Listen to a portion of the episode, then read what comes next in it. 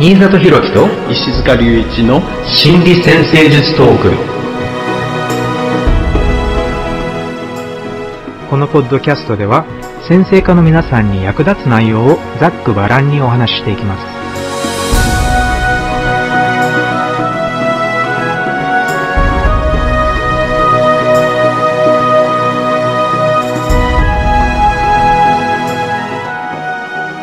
はい、皆さん、こんにちは。新里博樹です。こんにちは、石塚隆一です。よろしくお願いします。よろしくお願いします。え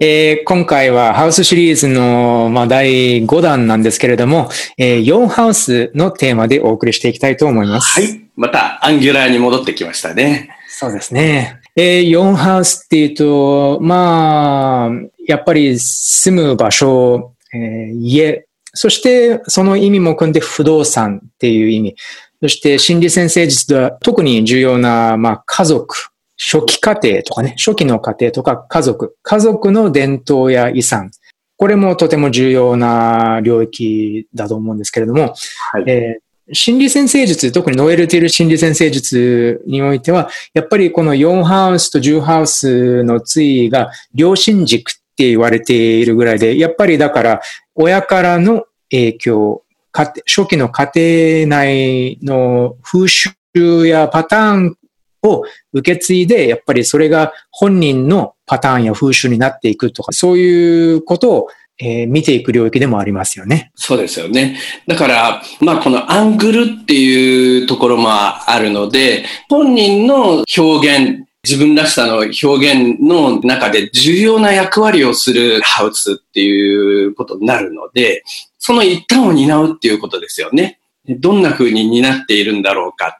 その時にその行動パターンが形成されていくとっても元になるのが幼少期のね、家庭っていうようなことでもあるっていうことですよね。やっぱり前にお話しした1ハウスが、まあ、アセンダントや1ハウスが、本人の独立して自分の道を選ぶっていう、そういう自己形成っていうのに関する領域だとすると、でも、その自分の道を歩み始める前にどこにいたか、そういうところなんですよね。はい。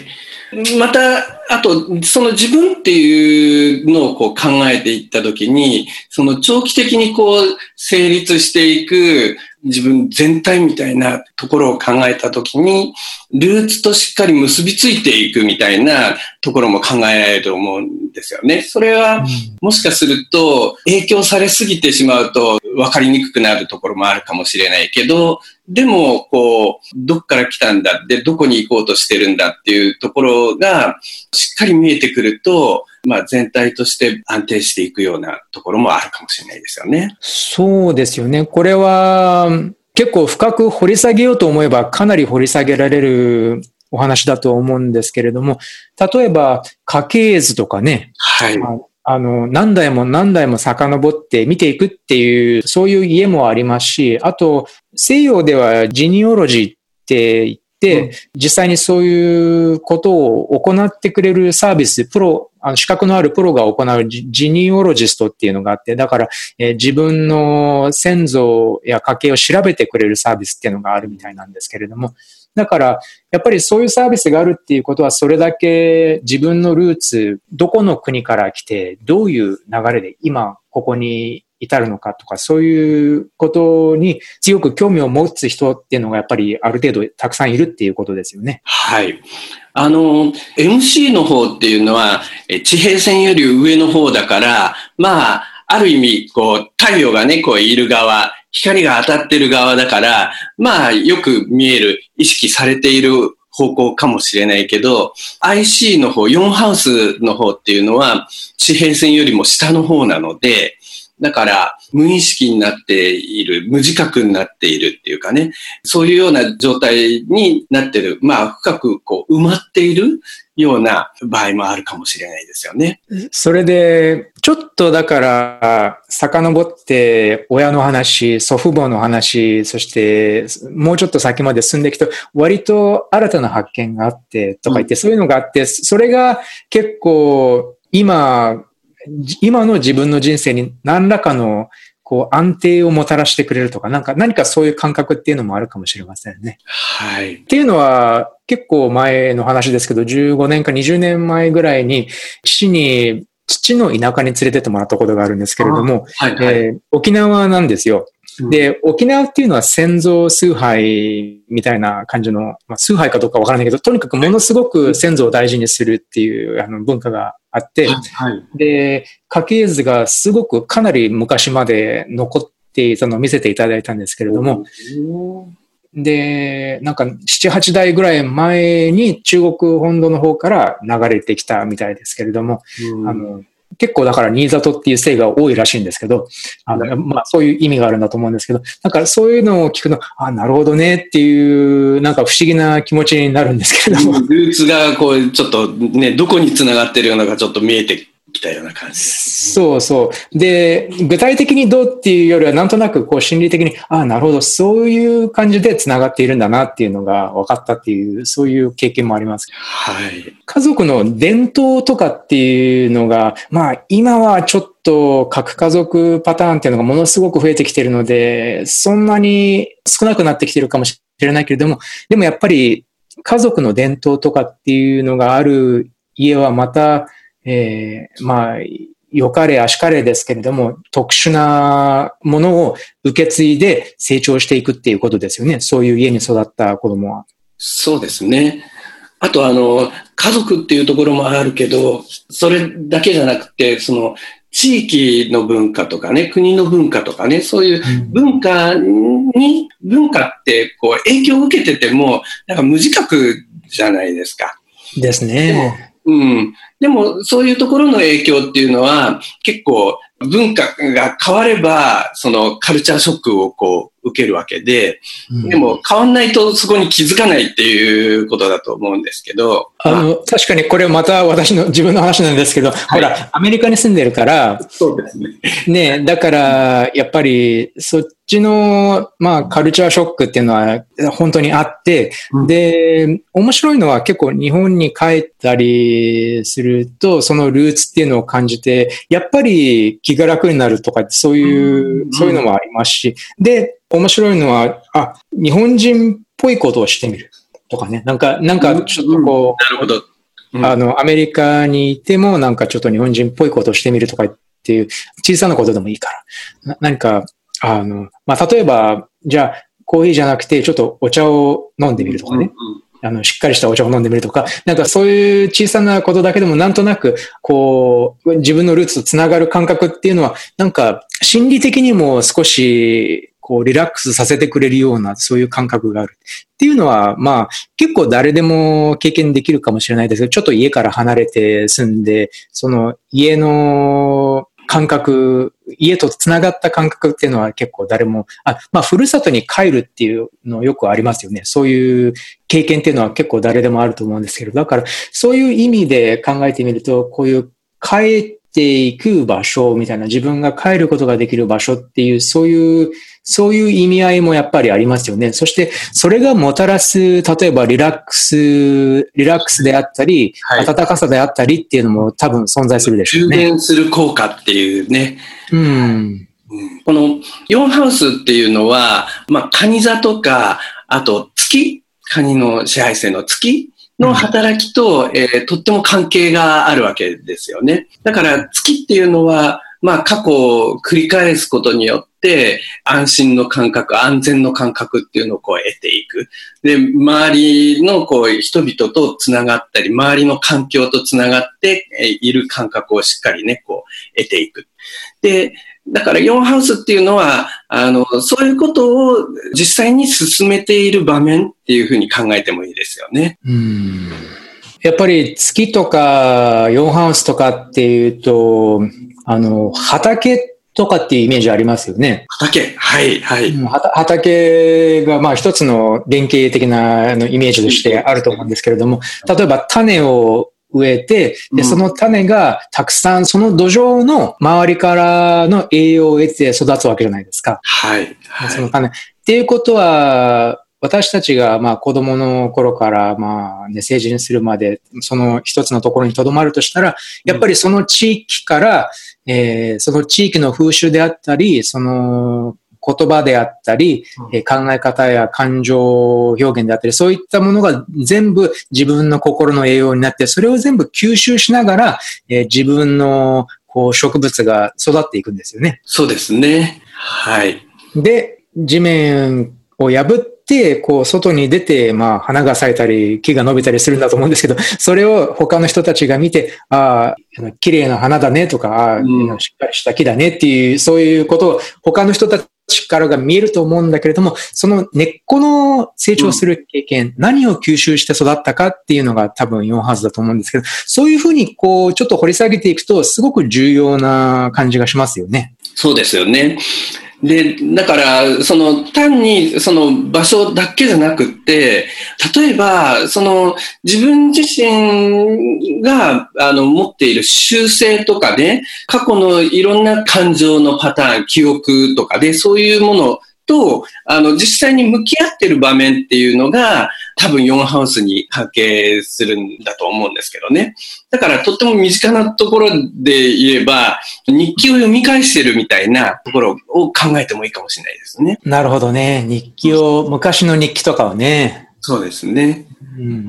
だからどの程度深くまで改めてね、こう意識をするかっていうのは、だいぶ昔の子供の頃の日記を読むこともあるかもしれないけど、もう昨日、一昨日の日記を振り返るっていうのも、こう、まあ、軽い4ハウス活動みたいな。あなるほどね。で、今はほら結構、あの、インスタグラムとかいろいろあるじゃないですか。はい、だから、子供の頃のアルバムとかビデオとか、もう簡単に多分、ね、この世代で生まれている人たちには、もう、うん、当たり前のように戻れるそうです、ね。時間を遡っていけるっていうことですよね。はい、はい。それで、それらをこう遡りながら、こう仲間で共有をしてね、つながりを確かめるみたいな。まあそういうこともだから全部4ハウスですよね。っていうことは、例えば、ちょっと中学や高校の友達とこうシェアした写真とかなんかそういうのがあって、そういうのも簡単に手に入る。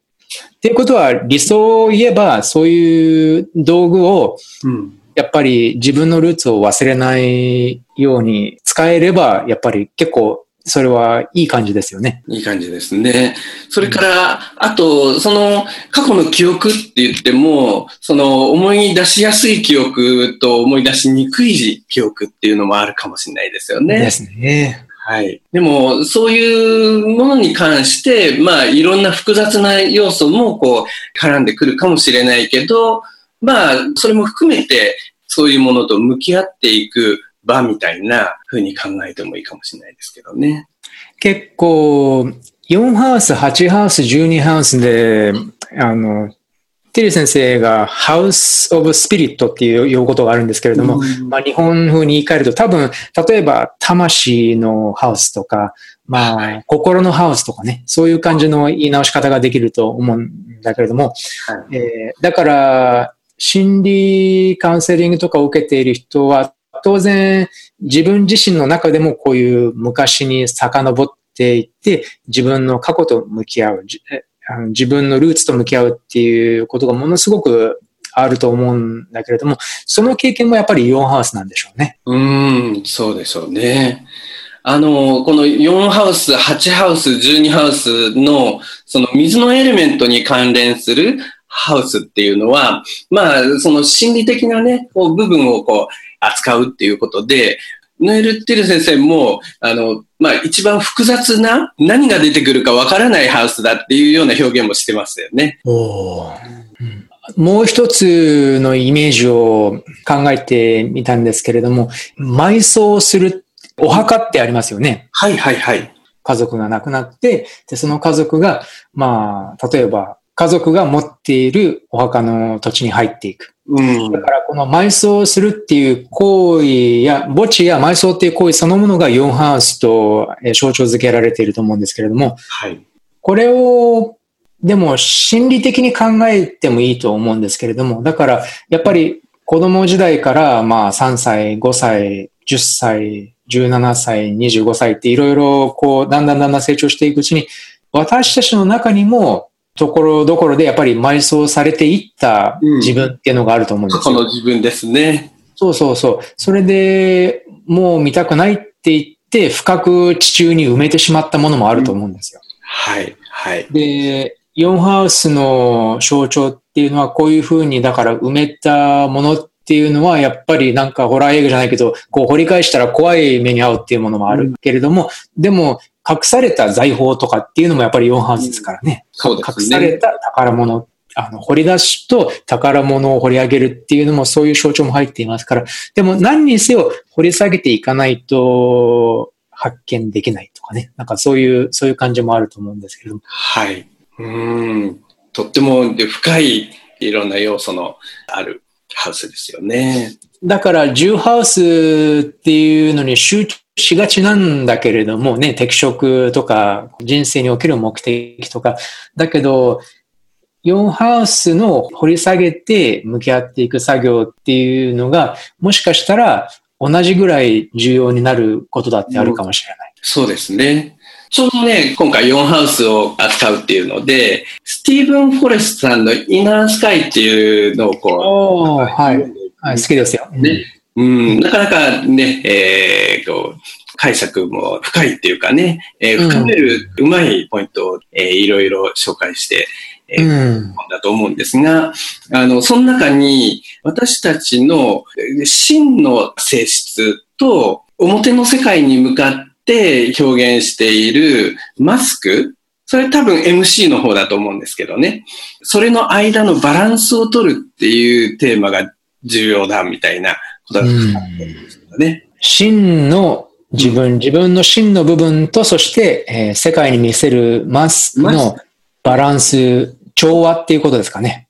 うん。うん、そうですよね。だから、そこがこう、離れすぎてると、要するにバランスが取れなくなって、自分をこう、維持できにくくなってしまう、みたいな。うん、やっぱり、自分のルーツとかけ離れすぎちゃうと、こういう心理的なルーツとかけ離れすぎちゃうと、多分、どれだけ成功しても多分楽しめない楽しめないっていうことですよね、うん、そういうことなんだと思いますよ。空間が繋がらないみたいな。そう、だから情緒的な、なんかこう、うん、充実感と繋がらないっていう、はい、そういうのはあると思いますよ。うん。うん、でしょうね。えー、まあ畑のイメージがあったんですけれども、はい、もしかしたら、成長期、子供時代だけじゃなくて、うん、今この瞬間だって、何歳の大人だって栄養が必要ですよね、地面に。だから、そうですよね。で、あの、その地面が水もやらずに枯れ果ててしまったら、当然、その地面の上に伸びている木だって枯れ始めてしまうっていう、そういうのはありますから。うん、だからやっぱり常に栄養が必要な領域だっていうのは間違いないと思うんですけど。はい。うんでもそれを、じゃあどういうふうに豊かにしていくんでしょうね？どう思われます？うん、まあ、ね、その、いろんなポイントが考えられると思いますが、でもやっぱり人間って人の間っていうところが、えー、あると思うんですが、やっぱりね、こういろんな人と繋がっている、その繋がりをしっかり感じられるっていうところはとっても重要なんじゃないかなって気がそうですよね。万年先生術とかでは、ヨンハウスが自分の国っていう表現ありますよね。はいはい。うん、だから、もっともっと大きな感じで考えて、自分の国全体をえー、自分のものだと考えているっていう表現があって、だから、自分の属するコミュニティ、うん、自分の属する団体とかグループとかってそういうのも多分入ってくるのかもなって思うんですけども、そうですね。えー、それは居場所につながるし、で、まあ、典型的な形としては、やっぱり家族が必要なんじゃないかなって思うんですよ。そうですね。家族って、うん、まあね、その血のつながりだけじゃない、そうそうそう。にこう、うん、生活していくが、時のこう、身近にいるっていうことですよね。うん、やっぱり仕事とかに行って、で、頑張って活動、外で活動するんだけども、やっぱり帰ってきた時に温かさや愛情とか安心を感じられる場所っていうのが誰でも必要なんじゃないかなと思うんですよ。はい、はい。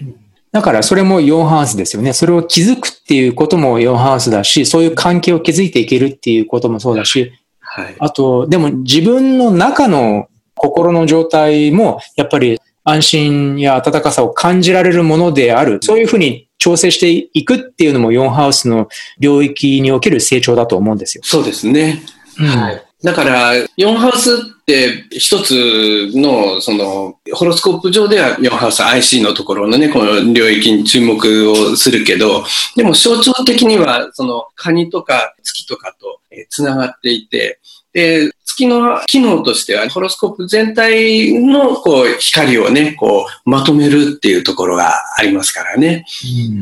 うん、うんだから、そういう部分ともこう、繋がっているわけですよね。ヨンハウスの象徴自体は。そう。月の明かりが見えなくなっちゃうと、情緒的な意味っていうのが感じられなくなっちゃうんじゃないかなと思うんですよ。うん、仕事をしていても、あの誰かとね、まあ、人間関係においても、何をしていても、その情緒的な意味が感じられなくなったら、結局、生きている意味も感じられなくなってしまうっていうことじゃないかなって思うので、だから、やっぱり生きていく上で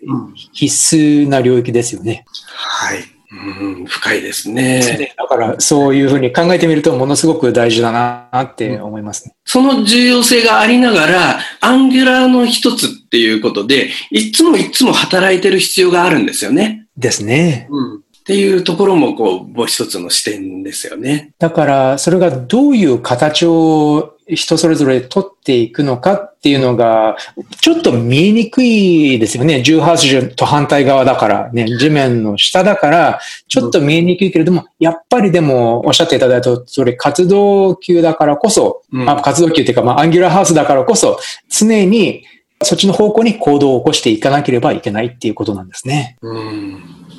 なるほど。いつもいつもだから、こう、踏んづけてるのかもしれないですよね。土台として。うん。だから、気がつかないかもしれないけど、いつもいつもそこに関わりながらこう動いている。うん。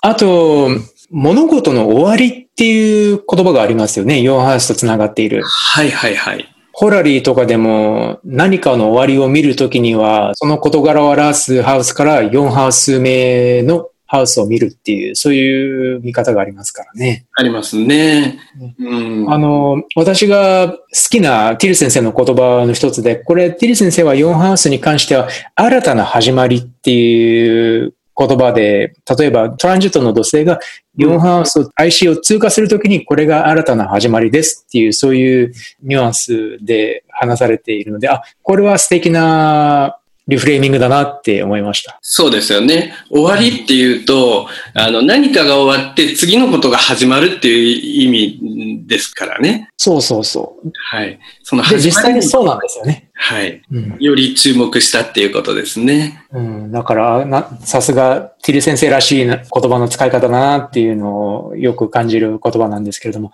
はい、えー、この件に関しても、まああ、もうちょっと後で質問がいくつかあったので、そこら辺でお話できるかなって思います。では、えいくつか質問をいただいておりますので、じゃあそっちを答えながらまたもうちょっとお話ししていきましょう。はい。はい。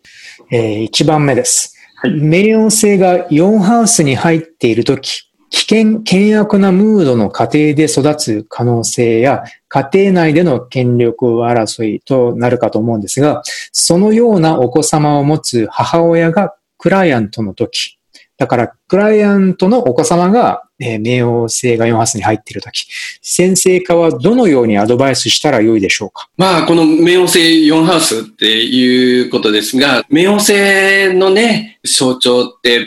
まあ、なかなか難しいね、こう印象が結構あるかもしれないんですけどね。だそれがどのハウスに入っていても、それについてね、こう扱うときにとってもこう強い意識が働きやすいかもしれないですが、私は多分ね、象徴のこう意味っていうのは、いろんな可能性があるので、具体的な描写を最初に決めつけない必要っていうのはとってもあると思うんですよね。それから、あと、成長の過程として理解を進めるっていうことが重要だな。だから、必ず何かしらの成長の過程が進んでいるっていう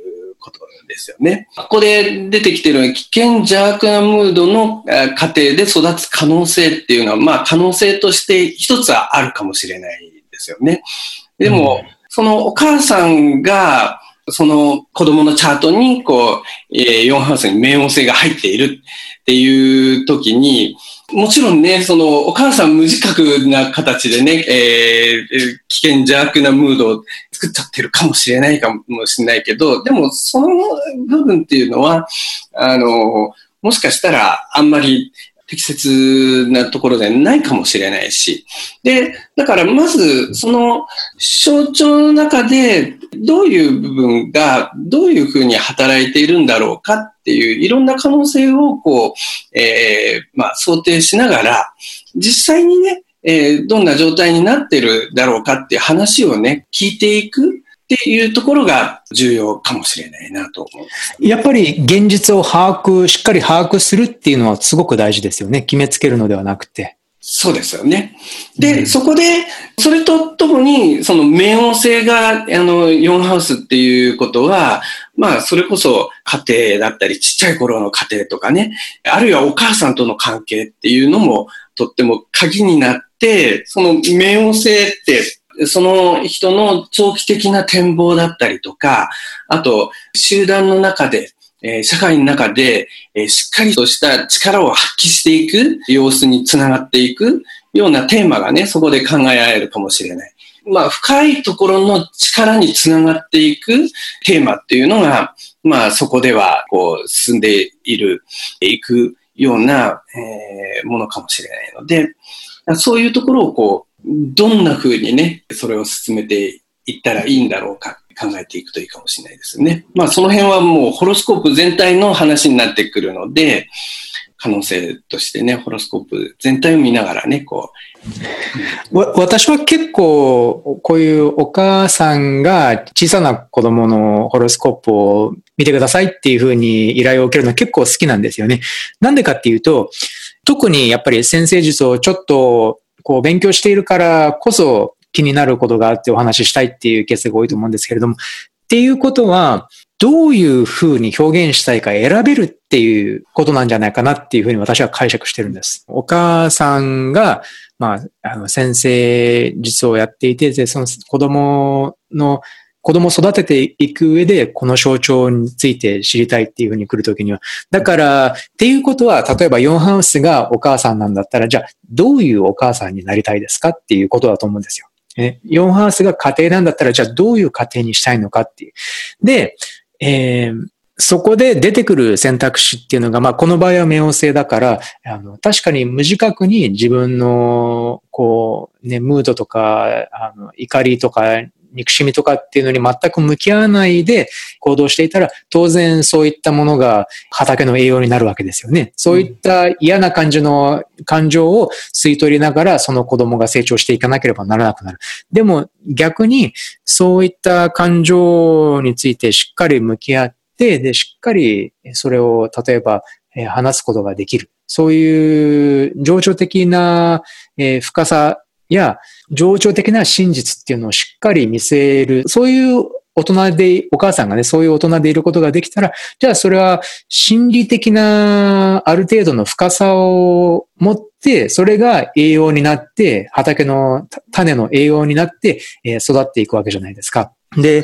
似たようなテーマでは、まあ、冥王星だから、もしかしたら、こう、世界の人たちの苦しんでいる人たちについて意識をすることで、例えば、まあね、もう7年前ですけれども、やっぱりああいうあの大震災が起きましたよね。だからそういったことに関しての意識とかっていうのが、ちゃんの家庭の中で話しちゃって、じゃあどういうふうにしたら、えー、自分たちが助けになれるのかとかね。だからそういう世界にちゃんと存在している苦しみとか問題から逃げるんじゃなくて、そういうものにしっかり向き合えるような、そういう親だったら、当然子供心にそういった世界に存在する苦しみとかっていうのをしっかりと向き合いながら、それが栄養になって、ここ、その子供の心が育っていく。そういうのも冥王星4ハウスの表現でありなんじゃないかなって思うんです。そうですね。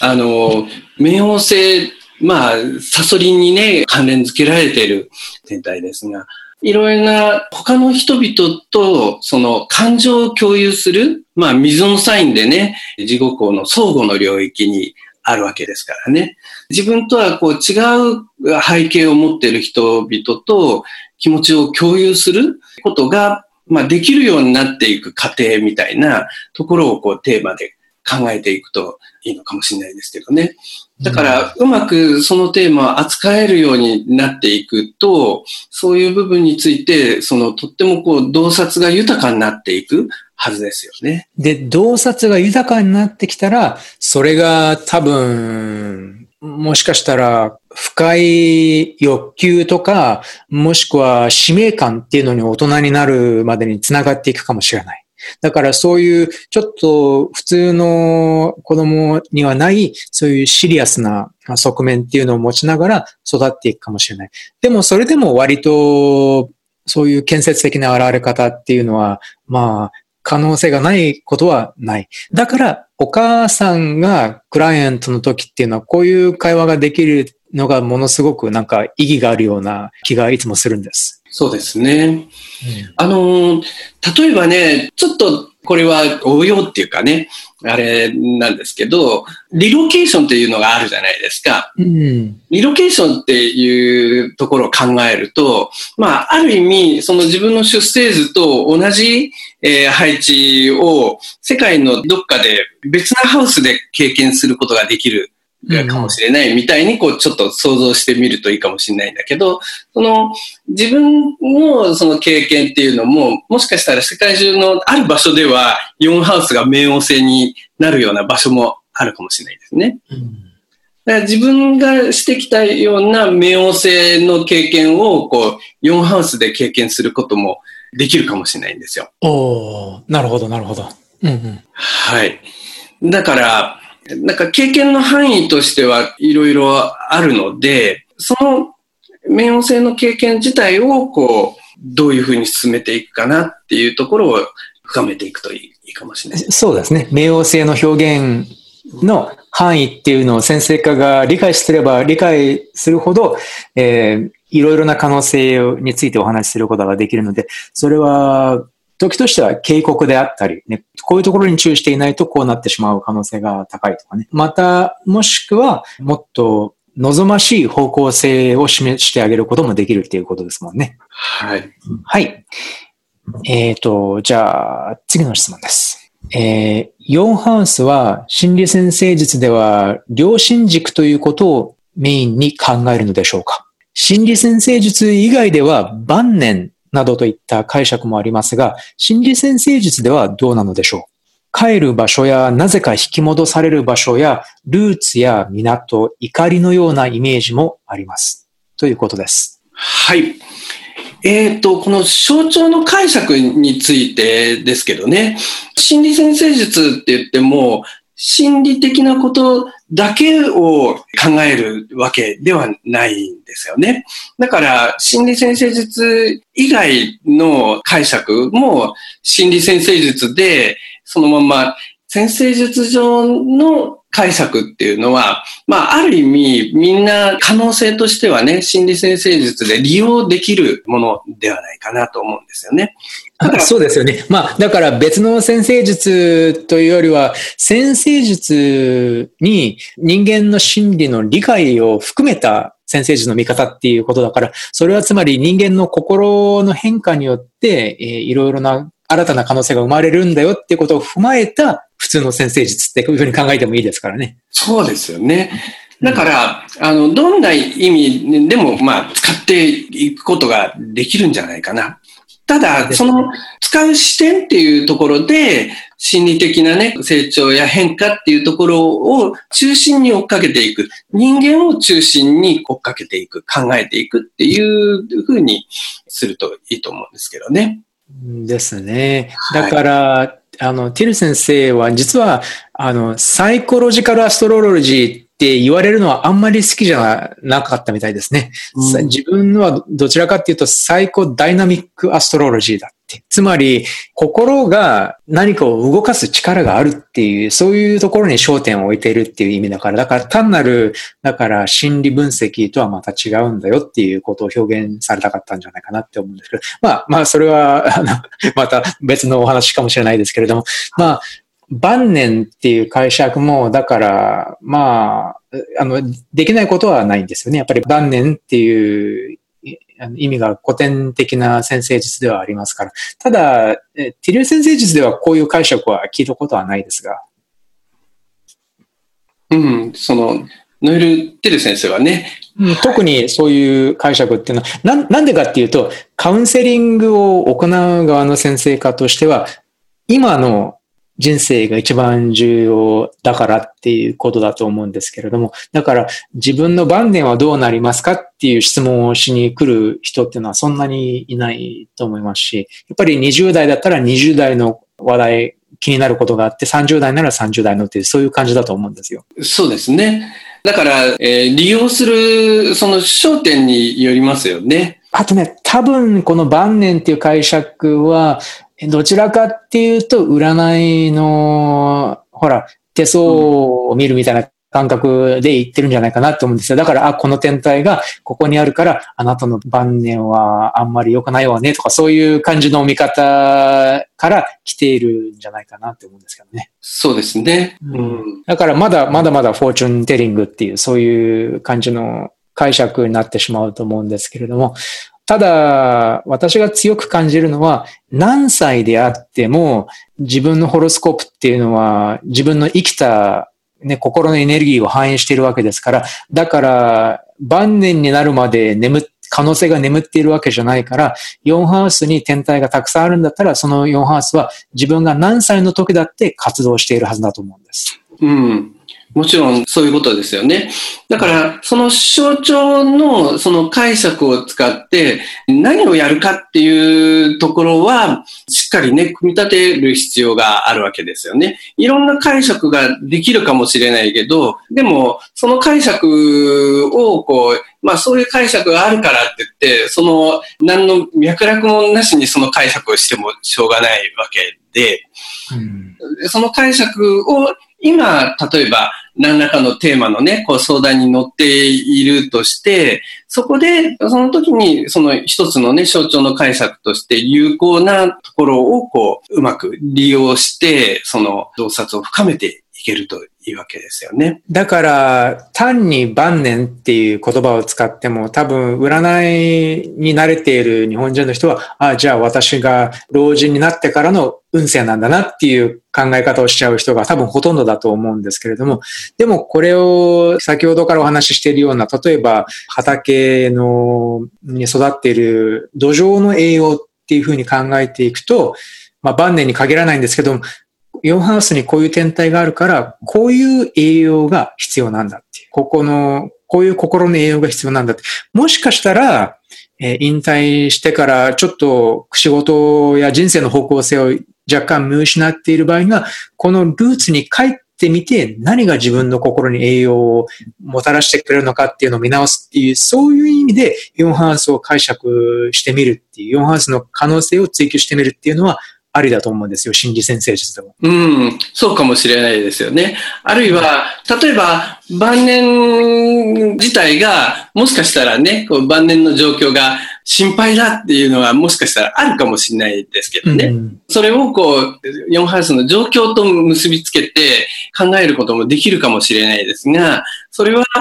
要するに、こういう配置があるからこういう晩年ですよっていう、その描写をそのまま渡すのが、その心理先生術の話じゃないわけですよね。ですね。晩年の話が、もし、その人の、その、テーマとしてね、なんか晩年がどうなってるか心配なんだよ、心配なんだよっていうところの話だったら、まあその心配っていうところの原因自体をね、考えるっていうのはあるかもしれないし、その理想的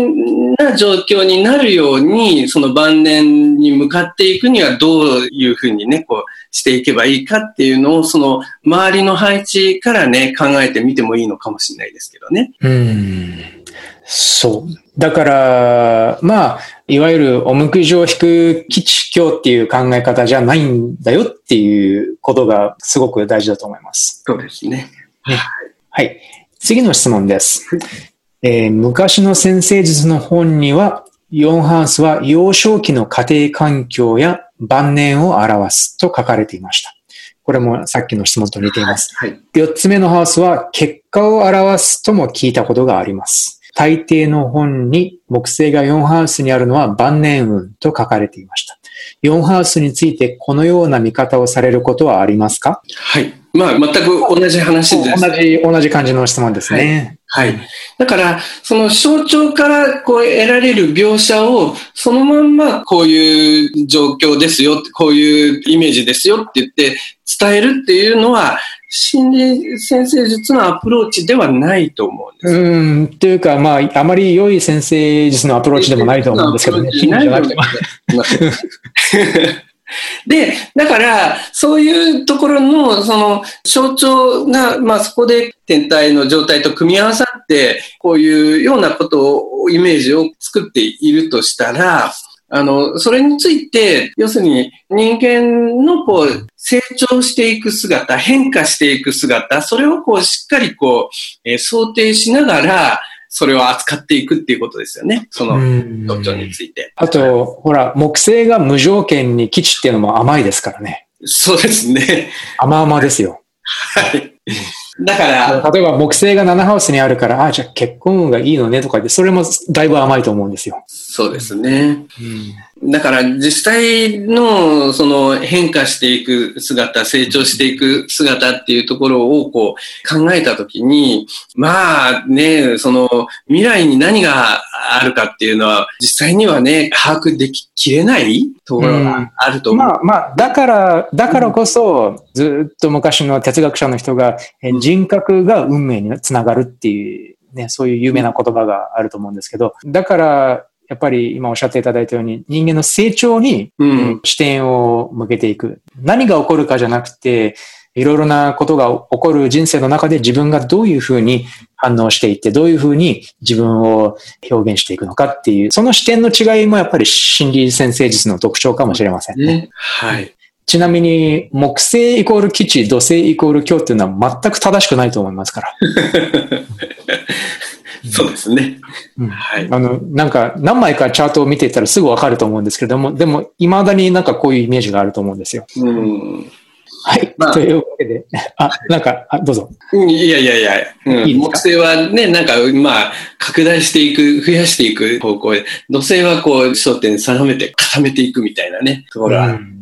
それは、ね、確かにあるかもしれないですけどね。じゃあ、何でも増えればいいかとかね。いや増えたら恐ろしいものもありますからね、いっぱい。ことばっかりか。ね、固まってくれるから安定するところもあるし、っていうことですよね。うん。だから多分ね、あの、価値判断っていうのは最後の最後にしていくといいんじゃないかな。それもこう、価値判断自体は、その、本人がね、自分でこう、判断していくっていうところをこう、作っていけるといいかもしれないです。ですね。実際にそのそれぞれの象徴がどんなテーマ、どんなこう動きとか変化とかね、そういう可能性をこう表現しているだろうかっていうところをこう、まず注目しながらね。それからあと、必ず人間って何かを作り出すところがあるので、うん、あの、自動的になんかね、こう、決まった運命を経験しているわけじゃないっていうところを、まあ、これについてはね、いろんなアプローチ、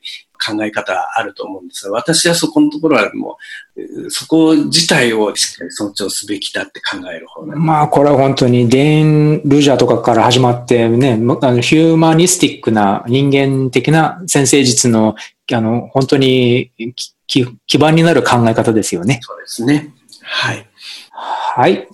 えっ、ー、と、では次の質問です。はい、えー、この質問されている方のご友人に4ハウスに逆行の天皇星、冥王星、火星が4ハウスにある人がいて、で、その人の10ハウスに金星、土星、太陽、水星っていう、まあ、あの、ステリアムが10ハウスにあるそうです。だから、まあ、大体4ハウスに火星、天皇星、冥王星が全部逆行で入っていて、で、反対側の10ハウスに太陽、水星、金星、土星と入っているっていうことです。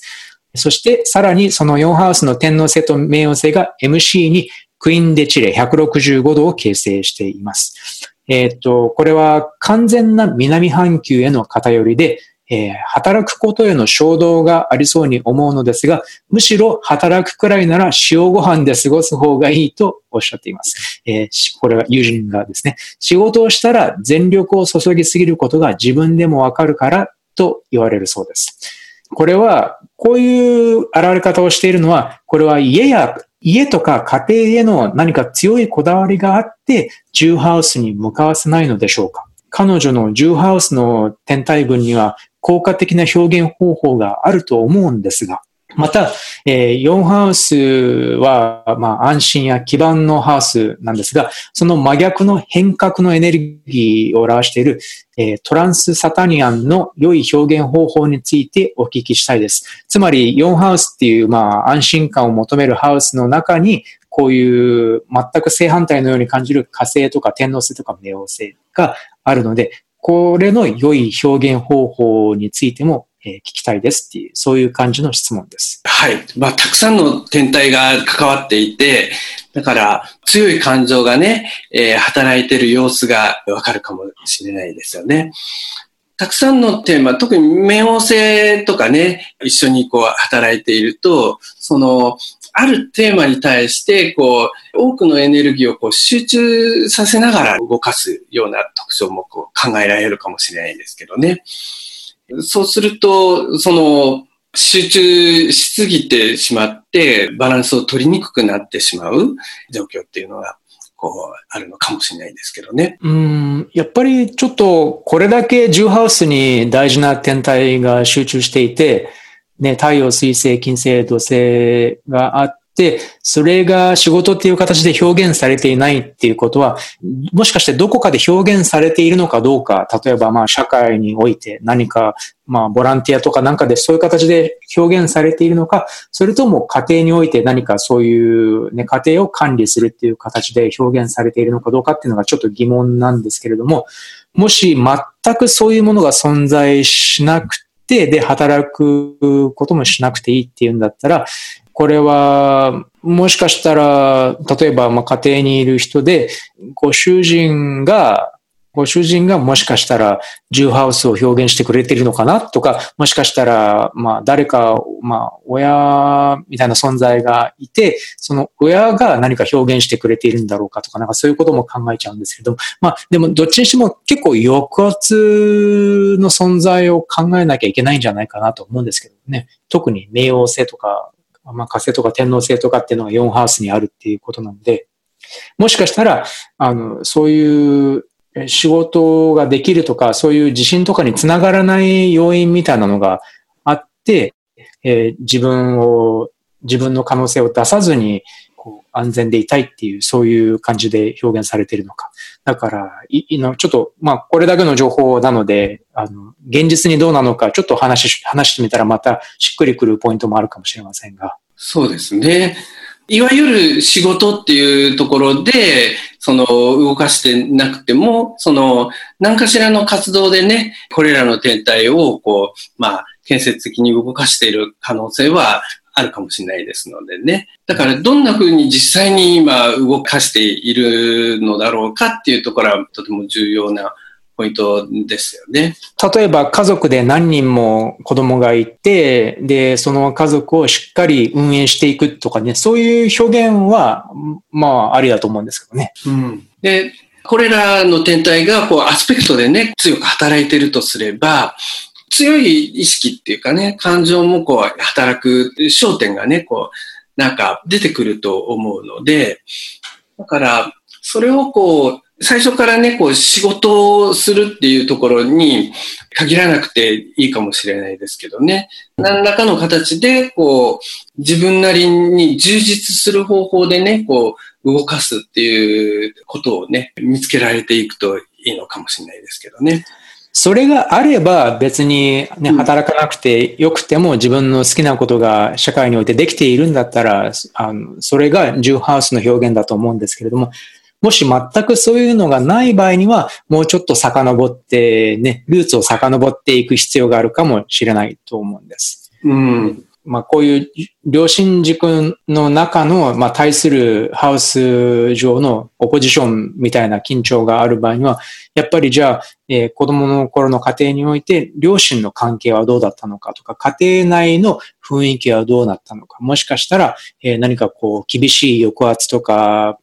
なんか怒りとか暴力とか、なんかそういうものが存在していたのかとか、そういう感じの会話になっていく可能性も強いんじゃないかと思います。はい。それで、まあ、そういう部分から、それらのね、金星、土星、太陽、水星のね、組み合わせ、自分自身がね、表現したい方向で、なかなかもしかしたら表現しにくいようなね、気持ちの動きっていうのができてしまっているかもしれないし、そしたら、そのあたりについて、こう、まあ、理解を深めることによってね、動かしやすくする工夫みたいなね、ものをこう見つけられるかもしれないですよね。あと、そこの質問の最後の部分の、この変革エネルギーであるトランスサタニアンが4ハウスにね、ある場合の良い表現方法についてお聞きしたいですっていうことなんですが、やっぱりさっきからのこの畑と種の比喩で考えてみると、やっぱり栄養素として必要なものがちょっと普通の家庭では収まらないんじゃないかなって思うんですけどね。はい。天皇星、冥王星、火星っていう天体が4ハウスにあるんだったら、やっぱりもうちょっと広い世界に興味を持って、で、そこから、えー、何か得るものがあるんじゃないかと思うんですけれども、だから普通の、え家庭の中であまり比較的あの無活動っていうのは考えられないんじゃないかなって思うんですけどね。だからやっぱり何かもうちょっとユニークな形で自分が必要としている栄養素みたいなのがあるような気がします。そうですね。あのーこの天皇星、冥王星っていうと、まあ社会天体っていうかね、世代の天体になると思うんですが、うん、その多分乙女座でしょうね。そうですね。だから、まあ、長い時間をかけて、たくさんの人々が何かそのテーマに関連して少しずつ取り組んでいる様子みたいなのも、こう、あるかもしれないんですけどね。その中で、もしかしたら、今は結構いろんな形で遠くの人々と結びついていくいろんな方法論とかもあるんだけど、えー、そういうのの中で響きやすい活動みたいなのをしている人々もいるかもしれないですよね。まあ、天皇制っぽいような感じがありますよね。あと、この世帯に関しては、天皇制、冥王制が乙女座の世帯に関しては結構健康っていうのに、うん結構、あの、新たな、あの、アプローチをもたらした世代なんじゃないかなって思うんですけど、例えばそれが、えー、ちょっと変わった食事を通じた健康法であったり、またはヨガとかそういった何かちょっと違った生活習慣によってもたらされる健康であったりとか、だからちょっと食生活とかそういったものに、もうちょっと革新的なアプローチを持っている世帯っていう印象があるんですけれども、だから、もしかしたらそういった感じの知識を通じて、自分の体の健康を良くしていくとか、そういうこと、そういう知識に関する何か活動があったり、またさっきおっしゃっていたような、こういう人とのつながりとかっていうのができてくるっていうのもありかもしれませんね。そうですよね。だから、その4ハウスの状況が、例えば、その過去につながっていた4ハウスのね、いろんな実際の経験の中でね、経験されたその状態と、もしかしたら、その、ちょっと違う仲間とかね、そういう人々とつながり直すこともできるかもしれないですよね。うん、あるいは、次元を変えて、こう、理解を深めることもできるかもしれないし。うん、そうですね。また、1レベルもうちょっと深まった形で表現を、勉強して表現をしていくとかね。そうですよね。うん、でも、その4ハウスの中にこの天皇星、冥王星、火星がこう、あるっていうことは、結構そこに強い意識、エネルギーを向けながら繋がっていくイメージがあると思うので、だからその状況をどういうふうに作っていくかみたいなところがポイントになりそうですよね。そうですね。そうですね。まあうん、心の問題かもしれないし、まあ、ルーツに関わる問題かもしれないしっていう感じですね。結構、でも、いくつかいい例が上がったんじゃないかと思います。うん、はい。共有そうなところをね、こう探していくといい、うん、うん。結構い、いくつかアイデアが湧くかもしれませんね。はい。はい。えっ、ー、と、じゃあ、最後の質問です。はい、えー、Q ハウスまたは10ハウスの天体から IC へのクインデチレについて、165度について影響があるとしたら、それぞれ具体例を教えてください。Q ハウスまたは10ハウス側から IC への165度、クイーンデチレのアスペクトについて。えー、っと、まあ、あの、もちろんね、とっても強い影響がね、ある部分ですよね。あの、IC って MC と対になって働くので、だから、仕事とかね、社会的な地位みたいなところと関係するわけなんですが、でも IC っていうのは、だから自分のルーツとかね、家とかね、そういうものもこう、表す部分なので、だから家とか居場所に関するこだわりみたいなね、えー、形で働く可能性が高いですよね。あとは、この掘り出すっていうイメージも使っていいんじゃないかと思うんですけれども、特に ICA の緊張っていうのは、はい、えー、だから、Q ハウスの事柄、または10ハウスの事柄によって、えー、呼び起こされる過去の感情みたいなのがあったりして、それ、そこから何か重要な4ハウスの領域における成長につながるかもしれない。これは心理的な面、心理的なレベルでこういう成長が起こるかもしれないっていう話ですけども。だから、Q ハウス、つまりこれは精神的な成長につながるハウスから IC へのあの、クイーンデチレっていう強い緊張を表す角度がある場合には、もしかしたら、例えば、哲学とか宗教とかスピリチュアルななんか勉強とかを通じて自分の過去をだんだん掘り上げていくこと、掘り下げていくことができるっていう、そういう、そういう方向性や欲求がもしかしたら強くあるのかもしれないし、ジューハウス側から ICA のクイーンデチレだったら、えー、自分の仕事を通じて何かこういう、そういう昔感じていた、えー、こういうなんか不安みたいなそういう心的な要素がこう掘り上げられてくるのかもしれないとか、まあ、これはただ一つの可能性に過ぎないんですけれども、なんかそういう感じのつながりがあってもおかしくないんじゃないかと思います。そうですね。だから、まあ、あの、象徴っていろんな次元で働くので、単純にね、こう、文字通りの、その仕事上での、その自分の住んでる場所、あるいはルーツに関するこだわりみたいなふうに考えることもできますよね。今、あの、たまたまちょっとざっと見ているホロスコープの中で、えっとね、さだまさしさんっていう人はいの、その、チャートで、金星がね、えー、10ハウスの中に入ってるんですが、この金星がちょうど IC とクイーンデチレになってる。のを、はい、たまたまパッと見たら見つかったんですけどね。で、さだまさしさんって結構、その、なんていうのかな、その、自分の生まれ故郷みたいなのをこう、あのね、こう、あの、テーマにこう、出してたりとか。つながりますね。そうですよね。そういうところへこだわりみたいなのがなんかありそうな気がしますよね。あるいは日本っていうのにもこだわってるのかもしれないし、なんか、ね、日本ルーツに、ルーツに大きくつながっているような感じがしますね。そうそれが、こう、作品にね、こう、えー、こだわりとして影響している様子みたいな形で考えることもできますよね。ああの、私も多分、金星、Q ハウス側からですけど、金星から IC へのクイーンデチリあると思うんですけど。はいはいはいはい。うん。まあでも、やっぱり外国に家があるっていう、まあ外国に住んでるっていう方も。住んでる。そうだし。ちょっとこだわりに。うん、なんかやっぱり外国人